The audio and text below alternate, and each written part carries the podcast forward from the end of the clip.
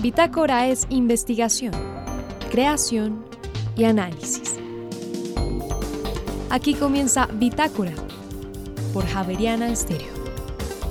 Muy buenas noches y bienvenidos a este fin de semana de Bitácora. En esta emisión presentamos los editores de las revistas Signo y Pensamiento de la Universidad Javeriana y la revista Investigación y Desarrollo de la Universidad del Norte realizan un trabajo colaborativo para escribir sobre las protestas sociales. Estarán esta noche con nosotros. Y por otra parte, ¿cuáles fueron las eh, razones de la construcción del puente de Occidente en Santa Fe de Antioquia? Y además, ¿qué significó para la ingeniería colombiana? Esta es la historia de esta noche en la serie La construcción de un país con el historiador Germán Mejía Pavoni. Y finalmente, Refracciones. Esta es una obra de danza que mezcla elementos clásicos y contemporáneos. Una obra que además es un homenaje a una de las pioneras de la danza contemporánea en Colombia. Al finalizar les contamos. María Fernanda Gutiérrez, José Vicente Arismendi, Laura del Soldaza, Juliana Sánchez y quien les habla Juan Sebastián Ortiz. Estaremos con ustedes durante esta hora de Bitácora. Bienvenidos. Las revistas Investigación y Desarrollo y Signo y Pensamiento son dos revistas de facultades de comunicación, uno de la Universidad del Norte y el otro de la Universidad Javeriana.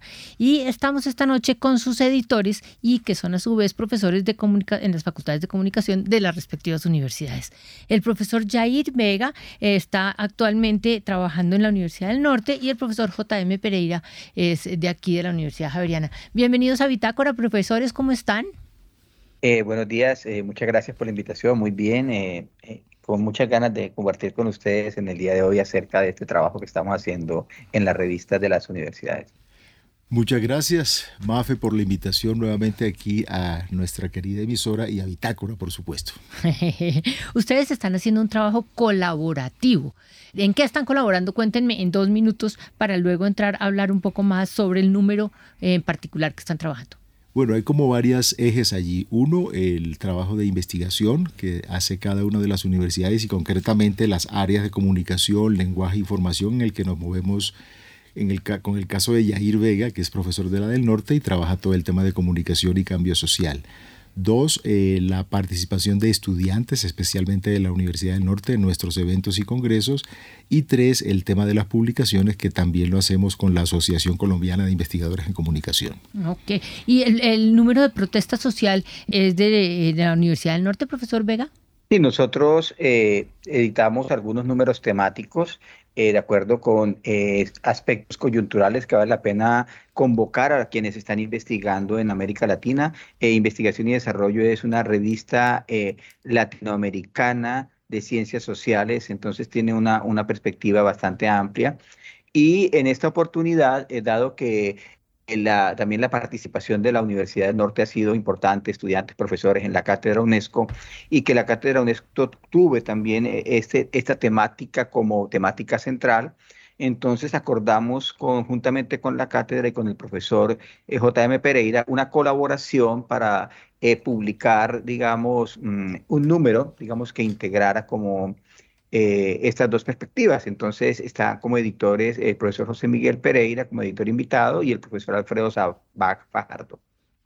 Eh, déjeme entrar un poquito en el chisme. Cuando uno hace un número de protesta social, eh, ¿cuál es la fortaleza de la protesta? ¿En dónde, ¿A dónde llega? ¿De cuál es el tema que más llegan artículos? lo centramos en, la, en las formas de comunicación de la protesta, ¿no? En las formas de expresión ciudadana como un derecho clave eh, que está en la Constitución Política Colombiana y que es una forma de mostrar el descontento social y seguramente eh, lograr algunas reivindicaciones sobre cuestiones que el Estado o la sociedad no han logrado resolver eh, a, diversos sectores, campesinos, jóvenes, mujeres. Entonces, Acá la idea o la reflexión se centró en convocar precisamente eh, en el, para el análisis de esas formas de expresión y comunicación de la protesta en América Latina que creció y se hizo mucho más mm, evidente en la pandemia y precisamente después de la pandemia. Precisamente después de la pandemia. ¿Y son eh, escritores invitados o son eh, convocatoria abierta?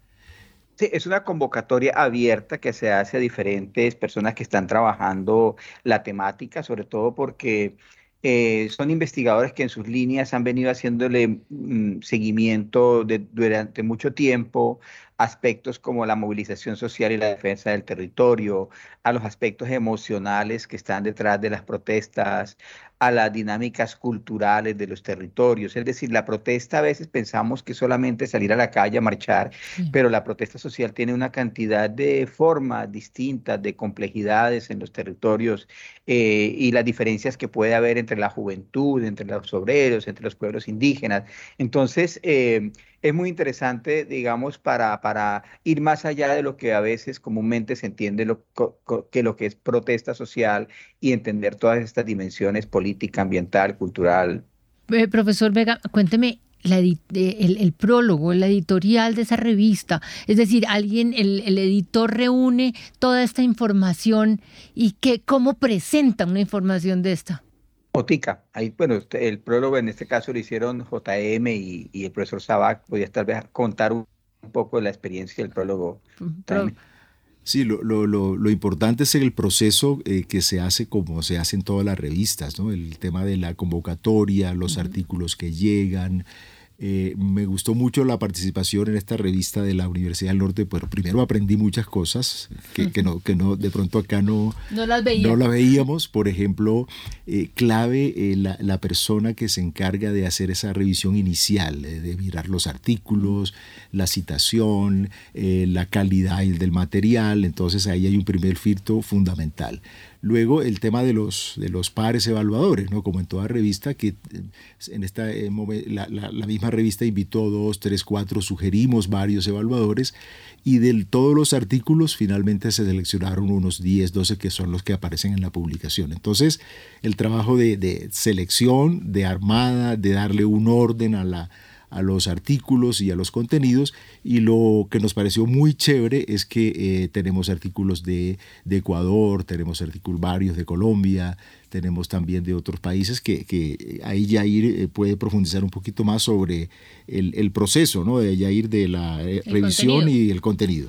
Sí, no, realmente una cosa muy importante es que pues invitamos a Alfredo Sabá, quien ha venido, él es profesor de la Universidad del Norte, columnista de el Heraldo ha, sido, le ha hecho seguimiento mucho a este tema y al profesor JM también, digamos. Entonces, eh, e, el, rol de, de, los editores invitados es muy importante, su reconocimiento, pues, y además del reconocimiento de la revista, que es lo que permite que lleguen muchos artículos.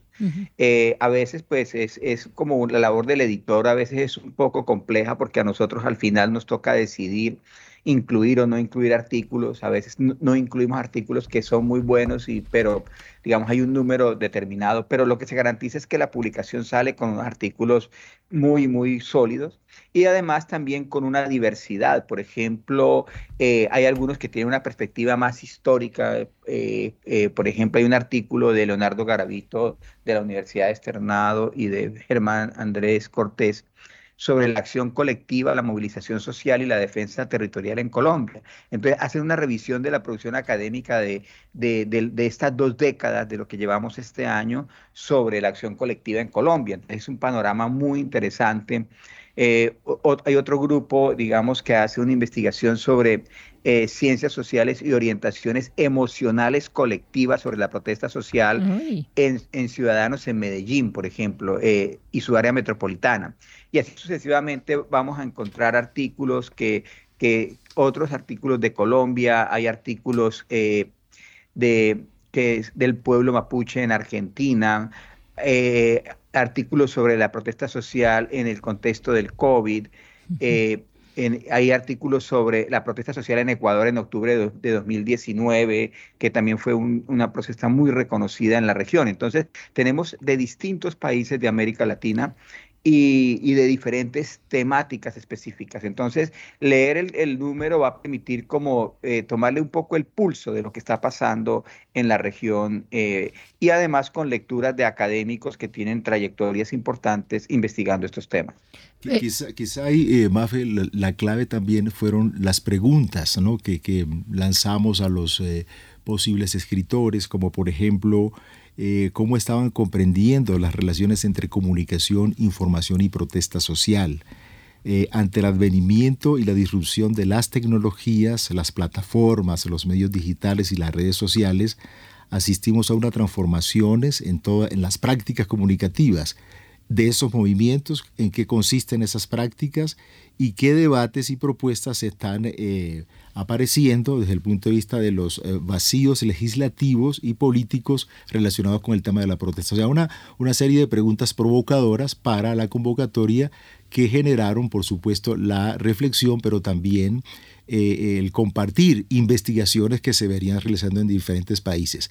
Aquí es importante, Yair, eh, recuerda que en el año 2021 eh, organizamos en la Javeriana la Cátedra UNESCO de Comunicación Social y el tema fue protestas y estallido social, en la cual tuvimos una participación de estudiantes y profesores de la Universidad del Norte. Y eh, nosotros en ese encuentro convocamos la reflexión en Colombia. Entonces ya hay un libro que se está armando, ya está en proceso editorial, que es eh, la reflexión, el trabajo que se viene haciendo en las diferentes regiones del país. Entonces la idea con la revista era, bueno, demos un salto más internacional, entonces veamos qué pasa en América Latina y de ahí sale este número que estamos eh, ya está en circulación. Bueno, yo voy a insistir en mi pregunta porque la idea que el, es decir, el editor recibe todos esos artículos como usted lo plantea nacionales e internacionales después de haber hecho unas preguntas provocadoras y todos deben tratar de, es decir, de responderlas, pero la, el editor tiene que colocar un prólogo, no sé si es un prólogo o un editorial, pero eh, en donde nos le cuente a los lectores por qué deben leer esa revista y qué tiene de y qué tiene de, perdónenme la expresión de wow, la revista. Entonces, yo quiero ¿cuál de los dos fue el editor de la revista? JM o el profesor Vega? Eh, bueno, es un trabajo, conjunto, pero realmente eh, Alfredo y yo fuimos los encargados de escribir esa ese, editorial, Lo, llama, lo llama la revista. ¿Qué diferencia hay entre prólogo y editorial? Prólogo y editorial. Ahí yo no sé, Yair, usted qué es más eh, en el tema de la revista, porque prólogo por lo general es como una presentación del material. Sí, editorial pero editorial es la opinión que tiene el eh, editor sobre, lo que va a... sobre la calidad del material, la investigación, si hay aportes reales, significativos, ¿cierto? Y si hay de pronto alguna novedad. eso es lo que digo yo, ¿dónde está algo wow de la Cuénteme entonces, entonces. me parece que eh, clave, Jair, si el tema de los movimientos indígenas, ¿no? y, la, la, manera como ellos se expresan, los jóvenes también en el tema de la ciudad, y me parece fundamental las prácticas de comunicación, que es lo que nos interesaba acá.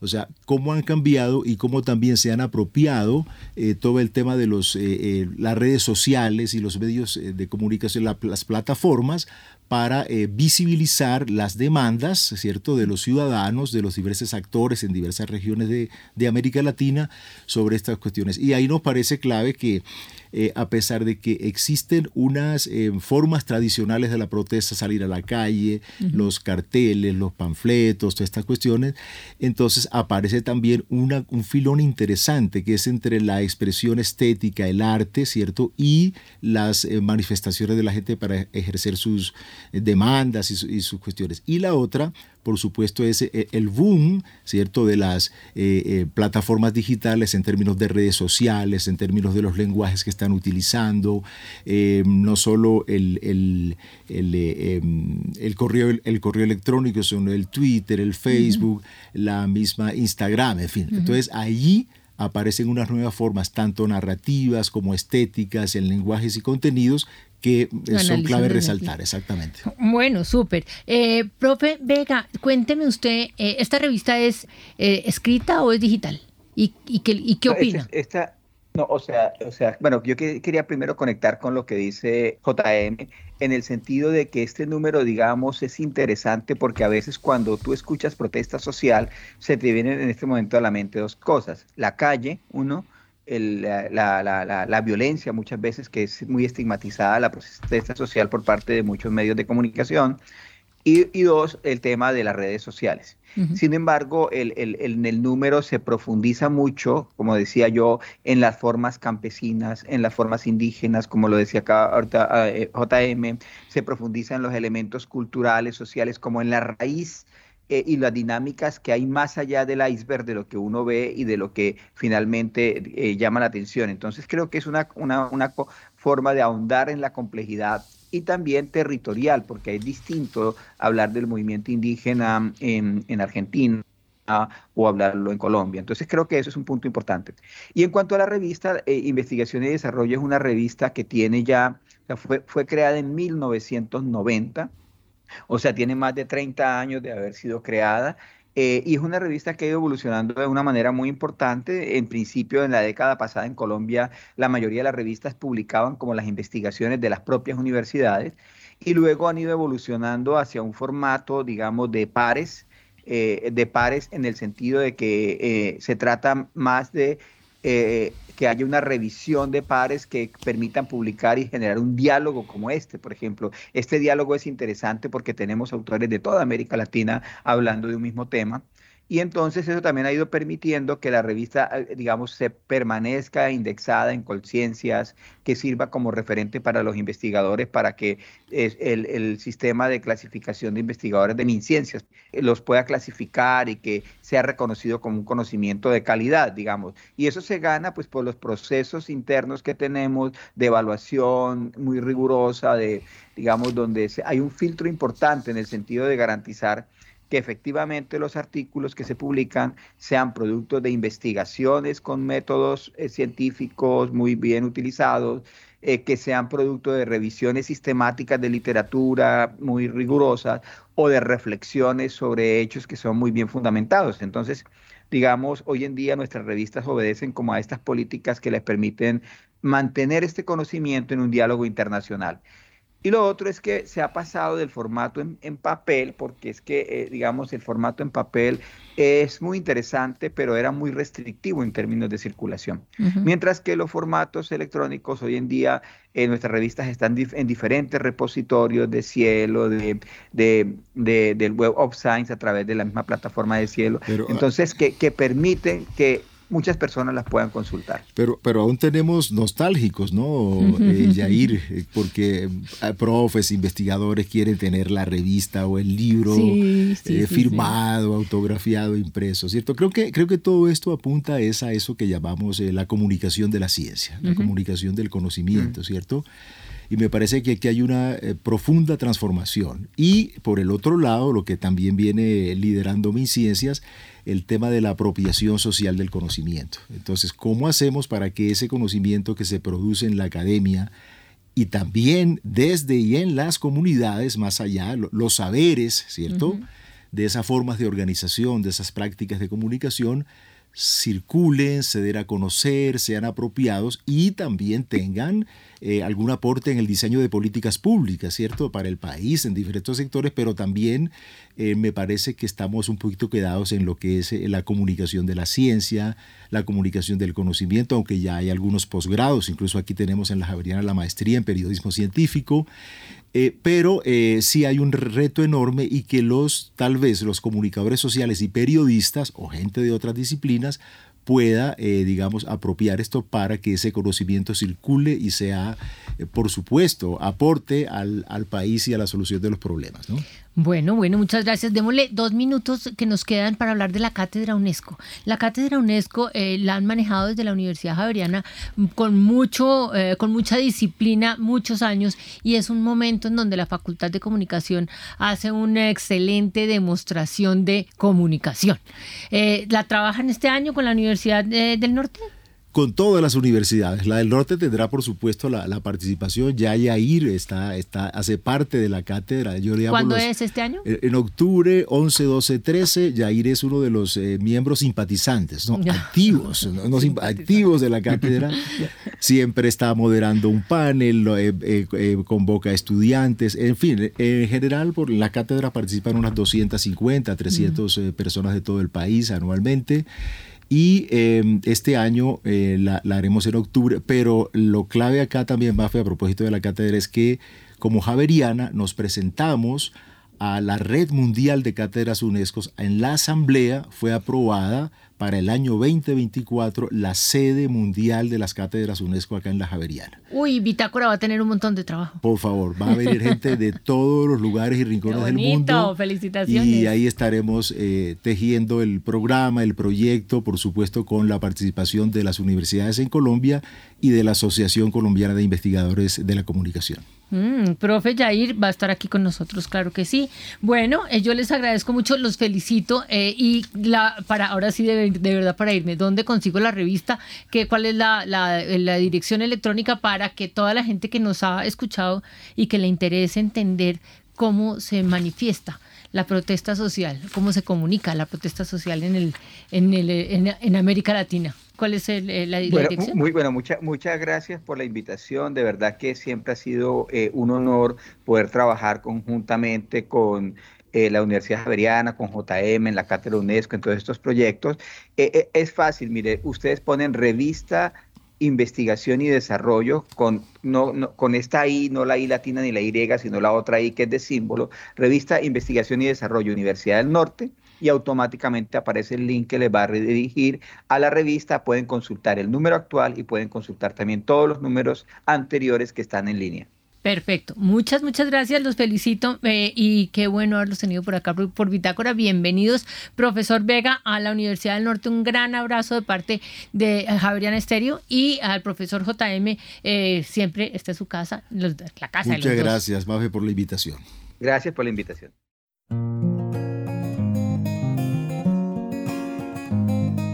Y ahora en Bitácora, una muestra de la música sin fronteras de Javeriana Estéreo. País, Costa de Marfil. Intérprete, Dovet Ñanoré. Canción, Palía. Ya regresamos.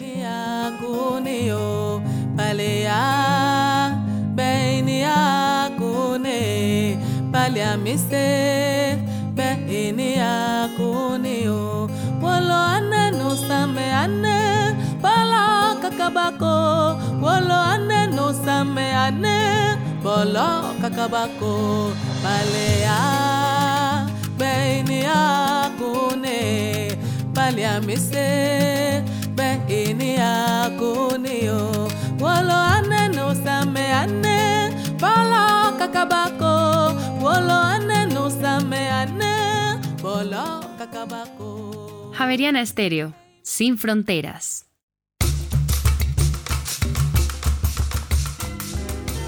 En Santa Fe de Antioquia, una población que queda al noroccidente de Medellín, hay una obra de ingeniería muy importante que tiene que ver justamente con la construcción de un país. Ese es el tema de hoy con nuestro historiador invitado Germán Mejía Pavoni. Germán, hola. Buenas noches, José Vicente.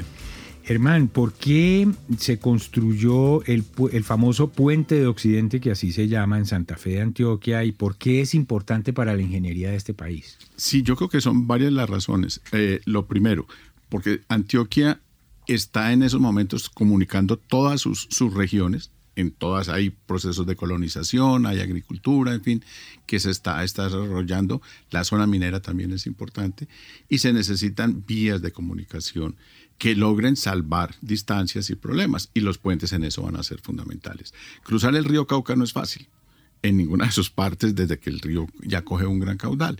Por lo tanto, irán apareciendo una serie de puentes a lo largo del río Cauca, como sucedió con el Magdalena y con otros ríos del país, pero que van a requerir conocimientos de, ingeniería grandes. Y aquí, aquí en Santa Fe, Antioquia, creo que la luz del puente son 200 y pico metros. 220 y pico de, de metros tiene la luz. Claro. Y lo que sí sabemos es que el sitio donde se escogió el lugar para construir el puente es muy particular, porque se necesitaba que tuviera roca sólida en ambas orillas para evitar unas construcciones en, playa de tierras mucho más difíciles. Entonces, no está exactamente en Santa Fe de Antioquia, sino un poquito más corrido buscando el sitio ideal para poder hacer ese puente. Estamos hablando de construir un puente sobre un caudaloso río de más de 200 metros de ancho. ¿En qué año? El puente se empieza a construir en 1887, se inaugura en el 93. O sea, estamos en ese final del siglo XIX, pero es encargado y se planeó y se constituyó la empresa que lo va a construir, que eso va a estar en manos privadas hacia 1885-86 es un momento interesante porque generalmente la historia del país en esa época se resume a las dos guerras civiles, a las tres, la guerra del 85, la guerra del 95 y la guerra del 99. Y en el momento se están construyendo cualquier cantidad de puentes en el país. Y había una disputa, lo diría yo, digamos, sin ser especialista en estas cosas, y es que se necesitaban los mismos hombres para la guerra o para construir. Entonces la mano de obra se disputaba entre los ejércitos y, las, y las obras eh, públicas. Sí, no, y también las limitaciones de generalizar. Las guerras ocupan a toda la mano de obra, a todas las personas, y no, las guerras eran, salvo la de los mil días, que fue un poco más grande, las otras guerras fueron muy localizadas, con ejércitos pequeños, que sí, fue una guerra civil, pero la imagen que le queda a uno es que eso fue todo el país el que estaba en armas y el que... Y no, en ese momento también se estaba haciendo Podríamos decir que eran guerras chiquitas. Guerras chiquitas, sí, sí, la única grande realmente la de los mil días y de ahí su fama y de ahí su, la importancia que tiene en la historia, pero las otras no. Ahora, un dato importante, el puente es diseñado y contratado bajo los Estados Unidos de Colombia y es construido e inaugurado en la República de Colombia. Entonces es Antioquia como Estado la que piensa el puente y es Antioquia como departamento la que la inaugura. Claro, ahora Germán, en esa época también era usual que había que traer un ingeniero de afuera porque nadie aquí sabía de eso. Y en cambio en este caso no estamos hablando de eso. No, de ninguna manera, pero hay una cosa cierta, la actividad minera, y era minería de socavón, que es la que va a ser importante en el siglo XIX, las empresas que estaban a cargo de esas concesiones mineras sí trajeron ingenieros ingleses, en fin, y por eso hay muchos apellidos, por ejemplo en Antioquia, muchos apellidos de origen inglés. Y el origen de ellos son los ingenieros que fueron traídos para la minería. Pero al mismo tiempo en Colombia se estaban formando ingenieros, ya hay escuelas, de hecho está la Escuela de Minas en Antioquia, y algunos colombianos se formaron en el exterior, como va a ser el caso de José María Villa, que es el encargado del puente de, Occidente. Es el ingeniero que diseñó y construyó el puente. Él empieza a estudiar en Medellín, en lo que después era la Universidad de Antioquia, que todavía no tenía ese nombre, entiendo, no le fue bien, él consigue después irse para Estados Unidos y en un, en un instituto que forma ingenieros en New Jersey o algo así, él se termina de formar y regresa al país con los conocimientos necesarios para hacer esto. Los oyentes que se animen, vale la pena cuando uno va a Medellín eh, recorrer los 57 kilómetros que hay a Santa Fe de Antioquia y de ahí hay que salirse un poco del pueblo hacia el oriente eh, para llegar al Para conocer el puente que está en muy buen estado, hay una buena conservación, se puede cruzar y sigue siendo una obra imponente. Sí, el puente... Es un puente colgante. Es un puente colgante. Entiendo que dos veces en el siglo XX fue intervenido por mantenimiento y por corregir, el, supongo que el paso del tiempo, pero es básicamente el mismo puente. Sí, está un, por la razón que daba ahora, buscando suelos en piedra duros, el puente queda un poco retirado del pueblo. Ahora, Germán, eh, Medellín ya era la capital de Antioquia. Sí, señor. El, eh, realmente Santa Fe fue el principal centro en la gobernación de Antioquia durante la época colonial, básicamente el siglo XVII y XVIII de Santa Fe, pero la minería de oro en todo ese sector decae finalizando el siglo XVIII y viene un suceso muy interesante y es que la Santa Rosa de Osos, las minas al norte de Medellín, son las que van a entrar finalizando el siglo XVIII y esas son las que le van a dar la importancia a Medellín. El Valle de Aburrá de todas maneras fue siempre desde el siglo XVII, finales del siglo XVI, fue la despensa de las zonas mineras. O sea, la gobernación de Antioquia vivía de las minas, de la que Santa Fe de Antioquia era el centro administrativo y el real de minas de todo lo que se estaba explotando por el Cauca en el Bajo Cauca antioqueño. Pero al decaer, crea unos años muy difíciles y después cuando se encuentran minas de oro también. Pero por el otro lado, por Santa Rosa de Osos, es que cambia totalmente, digamos, la, geografía política de Antioquia. Y con el dinero de esta minería de Santa Rosa y de esa zona, es que Medellín va a tener la fuerza que tiene. Pero también va a generar un exceso de personas que es lo que va a crear algo que hablamos en un programa anterior, que es la colonización antioqueña, o sea, de colonización hacia el sur del departamento. ¿Qué sabemos de este ingeniero Villa que construyó el puente de Occidente? Básicamente lo que te contaba, él es antioqueño, él estudia en lo que va a ser la Universidad de Antioquia, él no termina ahí sus estudios, lo termina en Estados Unidos y llega a Antioquia como un, un gran conocedor y un experto, y antes de construir el puente de Occidente, él ya ha construido varios como por ejemplo el puente de la iglesia sobre el río Piedras que comunica Fredonia con Jericó. Ese eh, todavía está en pie, le dicen Puente Iglesias, es un punto donde hay, acabo de estar en vacaciones allí, es un punto donde hay tres o cuatro tiendas y sin ese puente no se podría conectar, digamos, eh, el suroccidente con, con Medellín. Claro, y fíjate que va, va, en la línea del corredor del río Cauca. Sí. Ese es de 1881 y se termina en el 85. Y ese está asociado con la colonización antioqueña, con la producción de café. O sea, ese va a ser fundamental para eso. El puente de pescadero entre Yarumale y Tuango, este sí ya cogemos hacia el norte, esta zona minera, que se inicia en el 82 y se pone en servicio en el 84.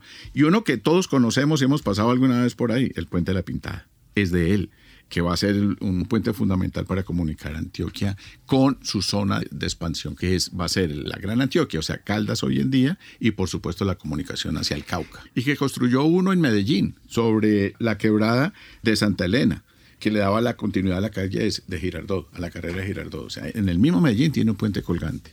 La construcción de un país, una serie con el historiador Germán Mejía Pavoni, todas las semanas en Bitácora hoy sobre el importantísimo puente de Occidente en Santa Fe de Antioquia. Germán, hasta la próxima y gracias. Hasta luego, José Vicente, hasta la próxima.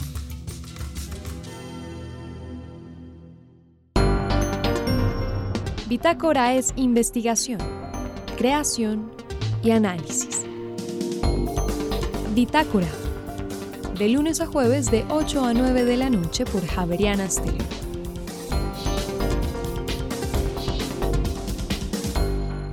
En esta ocasión en Bitácora vamos a hablar de danza, de la danza contemporánea, pero también de la danza clásica, de este punto de encuentro eh, a propósito de la obra Refracciones, que en parte también lideró junto con otro equipo académico la profesora Sara Fonseca, docente de, la, de Artes Escénicas de la Universidad Javeriana.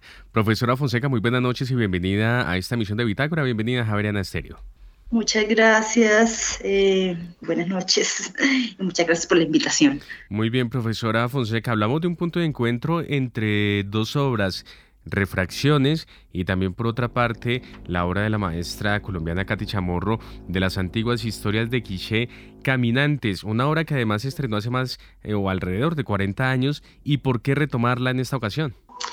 Eh, bueno, mira, sí, este proyecto que se llama Refracciones en su totalidad em, tiene un componente muy importante, eh, un componente eje, digamos, que es la reconstrucción de la obra Historias de las antiguas historias de Quiché Caminantes, que es una obra que hizo la maestra Katy Chamorro con sus estudiantes de la Universidad Nacional y ella mm, eh, hizo esta obra en, el en los ochentas, a mitad de la década de los ochentas, em, y pues realmente nosotros escogimos esta obra para reconstruirla porque nos gustó mucho, por varias razones, nos gustó mucho por su teatralidad, porque tiene una estética em, muy rara, digamos que rara en el mejor sentido de la palabra, ¿no? Una, eh, como una puesta en escena muy teatral, Em, además con un lenguaje muy vanguardista,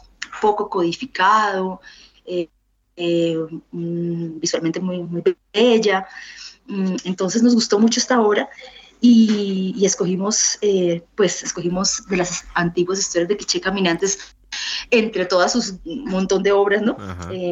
Para reconstruirla. Nos interesaba sobre todo acercarnos al trabajo de la maestra Katy Chamor, que es una de las pioneras de la danza contemporánea en Colombia y que ha sido una maestra eh, de la Pontificia Universidad Javeriana por muchísimos años, varios años antes, casi 30 años, varios años antes de que, de que se abriera la carrera en artes escénicas. Muy bien, eh, ¿es más un homenaje que una adaptación o tiene de los dos componentes esta obra Refracciones? Sí, yo creo que es un, homenaje, pero es un homenaje, em, a ver, ¿cómo decirlo? Es un homenaje que no, em, o sea, que consiste en establecer un diálogo vivo con ella, ¿no? Em, y en ese sentido eh, son las dos cosas, como dices, es un, homenaje. Eh, la, la, obra Refracción, la puesta en escena Reflexiones tiene una parte que es una reconstrucción, o sea, tratamos de volver a hacer la obra lo más fiel, ¿no? Eh, fielmente posible al video que estamos usando, ¿no? Para el video en el que está documentado, que fue una presentación que se hizo en el Teatro Colón. Mm, y nosotros pues tratamos de reconstruirla lo, más cercano, pues intentamos no, no cambiar en lo posible, eh, eh, cambiar lo menos posible, mejor dicho. Em, pero la, la obra Refracciones tiene otras escenas además, alrededor de esa reconstrucción que tiene que ver con nuestras propias reacciones como intérpretes, ¿no? Em, las reflexiones que surgen alrededor de ese proceso de reconstrucción y como em, la manera en que estas reflexiones se pueden volver cuerpo también y se pueden volver danza. Entonces es un homenaje, pero es un homenaje en movimiento, diría yo. O sea, en movimiento no solamente literal, sino en movimiento de pensamiento también. Nos interesa establecer un diálogo con, con la maestra que nos acompañó en el proceso. Mm, nos interesa tener una mirada crítica eh, en el sentido más eh, positivo de la palabra, ¿no? Una mirada eh, analítica, ver las maneras en que este encuentro con otra manera de hacer danza, en otro contexto, nos transforma, nos cuestiona, nos encanta. Y entonces a partir de eso también nosotros devolvemos una creación, por eso digo que es un homenaje eh, pues el movimiento. De acuerdo. Muy bien, eh, son 40 años eh, aproximadamente que han pasado entre el estreno de esta obra de la maestra Katy Chamorro a, la fecha en donde estamos hablando de esta obra Refracciones y muy seguramente ha habido cambios sustanciales en la danza contemporánea en relación con la investigación, por ejemplo, las técnicas, muy seguramente esto se ve reflejado allí en esta obra Refracciones, hay elementos también mucho más actuales actualizados em, que hacen parte de este arte? Sí, es una muy buena pregunta porque justo en eso consiste el proyecto en general, ¿no? Em, en ver cómo es un proyecto de investigación en danza, ¿no? Porque, pero usando la reconstrucción como metodología principal. Entonces, claro, al acercarnos nosotros a una coreografía y a un entrenamiento, porque la maestra nos dio unas clases de entrenamiento también para entrar en su lenguaje, ¿no? Em, ver cómo, eh, ser capaz de, mm, de, ver esa distancia histórica pues como algo muy enriquecedor, porque siempre lo que es diferente fascina, ¿no? Digamos, eh, de, ahí partimos, ¿no? Que nos, nos, nos produce mucha fascinación, eh, digamos, por ejemplo, su teatralidad, para nosotros eh, la teatralidad de Katy, su expresividad, su gran expresividad, es un elemento que quizás eh, no e, e, es un poco raro hoy en día en la danza contemporánea, que es un poco neutral a veces, ¿no? Un poco parca, eh, muy abstracta. la propuesta de Katy es muy teatral y eso nos parecía fascinante, encantador, nos parece, ¿no? Nos parece encantadora su, su presencia, em, su gesto. Entonces sí pensamos que han cambiado em, maneras de focos en el entrenamiento y en las apuestas estéticas que han cambiado o que nos ha tocado otra cosa diferente a nosotros quienes estábamos ahí. Las bailarinas de la obra son Andrea Ceballos, que es egresada de la carrera de artes escénicas, y también Estefanía López, que también es egresada, y bueno, yo, eh, y nos está dirigiendo de afuera Arnulfo Pardo, que es eh, pues parte de la, del, del, profesorado aquí eh, de planta de la, de la carrera. Entonces, em, pues a nosotros nos, nos interesa identificar esas, esas cosas que son diferentes, ¿no? Y ponerlas a flote y, y volverlas coreografía también y volverlas, ponerlas en escena en eso consiste. Entonces, sí, hay muchas diferencias, por ejemplo, eh, lo, que, lo que te decía, hay una teatralidad muy, muy marcada y, muy hermosa en, la danza de Katy, hay una, un trabajo muy muscular, ¿no? Em, y bueno, cosas que son más fáciles de, de, poner en escena que quizás en palabras a veces.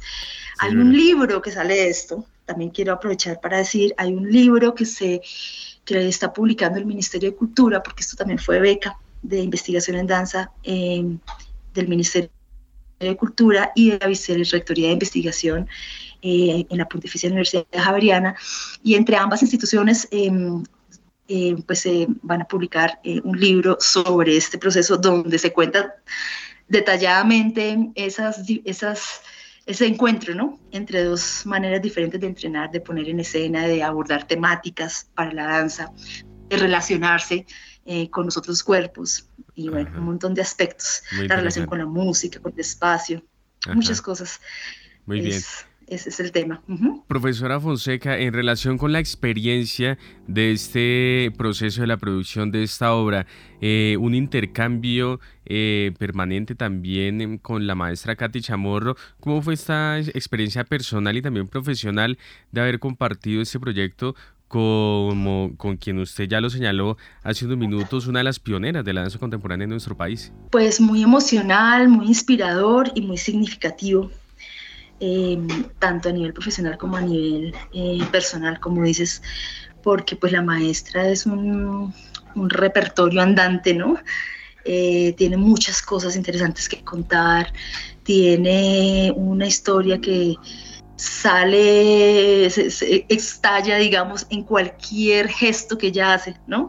Ella se para en el escenario y hace un pequeño gesto y ahí ese gesto sale con el peso, pues, de, toda esta trayectoria y este conocimiento que ella tiene, ¿no? Del cuerpo em, y de la danza. Entonces, eh, pues, definitivamente para nosotros eh, un regalo, em, porque pues porque también nos, nos reta, ¿no? De, varias formas y, sobre todo hay mucho cariño, mucho cariño en este proyecto eh, en todas las direcciones, ¿no? Ella ha sido pues muy amorosa, muy generosa también para acogernos y nosotros también pues nos hemos acercado con todo el cariño que, que merece una maestra como ella.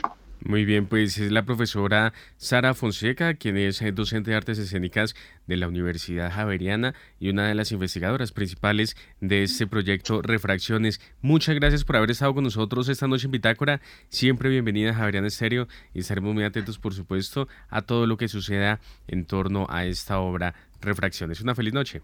Muchas gracias, eh, buena noche para todos y muchas gracias por la invitación.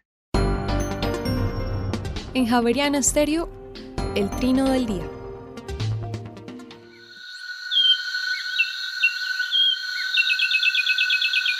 Así canta el pinzón con el rostro, un pájaro de 16 centímetros de altura que tiene la cabeza gris con dos estrías negras en la coronilla y una lista ocular negra que se prolonga hasta la nuca. El pico es en forma de cono y de allí su nombre. Habita en los matorrales bajos, campos enmalezados o en bosques en crecimiento. Le gustan los insectos, especialmente los grillos, aunque también come semillas, frutos y de vez en cuando una lagartija o una ranita. Ambos miembros de la pareja alimentan las crías. El trino del pinzón con el rostro forma parte del Banco de Sonidos de Aves Colombianas recopilado por el Instituto von Humboldt y la Universidad de Cornell.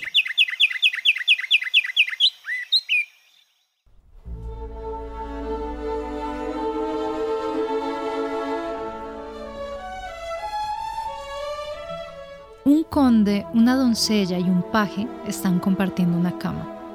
La doncella ama al paje, el conde ama a la doncella, y el paje, en medio de los dos, le sostiene la mano a ambos para hacerse pasar por la doncella ante el conde y a la vez quedarse con ella. El escandaloso trío que estamos escuchando en este momento es una de las escenas más caóticas y espectaculares de la ópera del siglo XIX. El Conde Ori es una de las óperas menos conocidas e interpretadas del italiano Gioacchino Rossini. Sin embargo, es, a su vez, una de las mejores comedias escritas por el compositor, en donde podemos encontrar la gran capacidad inventiva que logró llegar a desarrollar en esta etapa tardía de su vida. Escrita en 1828, esta ópera está basada en dos fuentes distintas. Originalmente, la temática nace de una balada medieval y esta luego fue adaptada a teatro vaudeville en 1817 para luego ser estrenada una década después en el formato operático. Esta ópera sucede alrededor del año 1200 en la época de las Cruzadas. Trata sobre el conde Ori, un hombre libertino que vive su vida conquistando mujeres a punta de engaños. La acción inicia cuando el conde llega al castillo de la condesa Del disfrazado de sabio ermitaño, dando consejos de amor a las mujeres, al tiempo que todos los hombres se han ido a las cruzadas. Enamorado de la condesa, Ori intenta ayudarla a sanar de su melancolía, aconsejándola que se enamore, pero ella, en cambio, se enamora del paje de Ori llamado Isolier. Ori y sus hombres se disfrazan de un grupo de peregrinas para poder colarse dentro del castillo, diciendo que también están esperando el retorno de sus esposos, e Isolier, enamorado de la condesa, le revela la identidad de Ori a Adele de manera secreta. Entonces, en la noche, Ori entra a la habitación de la condesa Adele y en secreto comienza a cortejarla sin darse cuenta de que Isolier también se encuentra allí y que la mano que está sosteniendo y la persona que está intentando cortejar es su propio paje, Isolier. Al final, los hombres regresan de las cruzadas e Isolier ayuda al conde a escapar del castillo. Algo muy interesante sobre esta ópera es que su música es un acto de reciclaje bastante ingenioso. Sucede que para escribirla, Rossini reutilizó música que ya había escrito para otra obra llamada El viaje Reims, compuesta para las celebraciones de la coronación de Carlos X. Dado que esta ópera sobre aristócratas, poetas y oficiales europeos que se encuentran en camino a las festividades de la coronación había sido escrita para una ocasión específica, y que Rossini nunca tuvo la intención de que esta fuese interpretada más que un par de veces, el compositor decidió reutilizar seis números completos, es decir, casi la mitad de la ópera para el Conde Ori. Dada la cantidad de trabajo que podían llegar a tener este tipo de compositores estrella en la época y la exigencia de estar creando nuevas producciones constantemente para estrenar en las casas de ópera, esto era común y hasta visto como un atajo ingenioso más que una muestra de pereza o falta de ingenio. El Conde Ori fue la penúltima ópera escrita por el maestro antes de terminar su carrera con el espectacular Guillermo Tell, y a pesar de que fue una de las óperas más exitosas que tuvo Rossini en sus últimos años, con dos décadas de representaciones constantes en los teatros franceses, este trabajo fue olvidado por completo durante casi 100 años. Por suerte, Ori ha vuelto a los escenarios poco a poco, volviendo a su popularidad inicial, sobre todo por la aclamada puesta en escena del Metropolitan en el 2011 con las voces de Juan Diego Flores como el Conde, de Anadam Rao como Adele y Joyce Di Donato como Isolier. Y es precisamente esta versión con la que los voy a dejar en este momento. Sin más, los dejo con el maravilloso y caótico trío a la favor de la ópera El Conde Ori. Mi nombre es Manuela E. Aguirre y esto es Ópera Viva.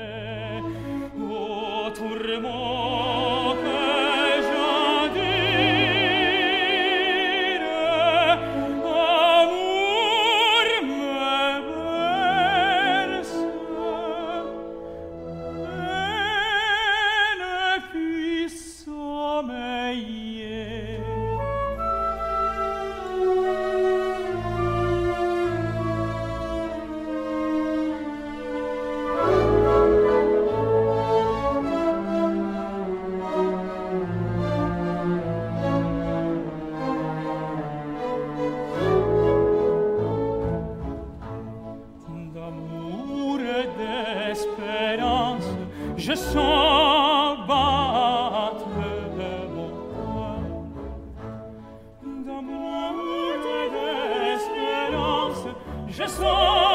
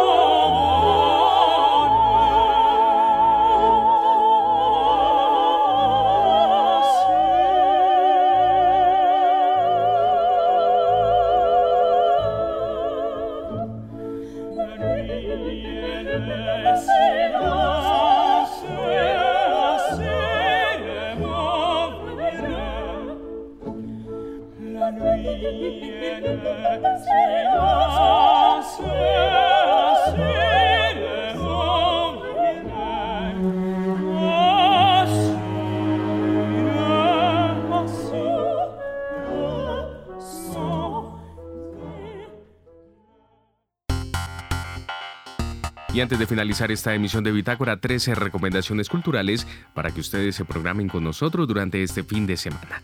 Iniciamos nuestra agenda con el concierto de gala lanzamiento de la edición número 37 del Festival Nacional de Música Colombiana. Este es un encuentro que rinde homenaje al maestro Fulgencio García y también participará la Orquesta de Cámara de la Universidad del Tolima bajo la dirección del maestro César Augusto Zambrano. Mañana, desde las 7 de la noche, en el Teatro Mayor Julio Mario Santo Domingo. Por otra parte, el próximo sábado 11 de febrero se realizará el taller Puente del Indio, Patrimonio Material y Cultural de Ciudad Bolívar.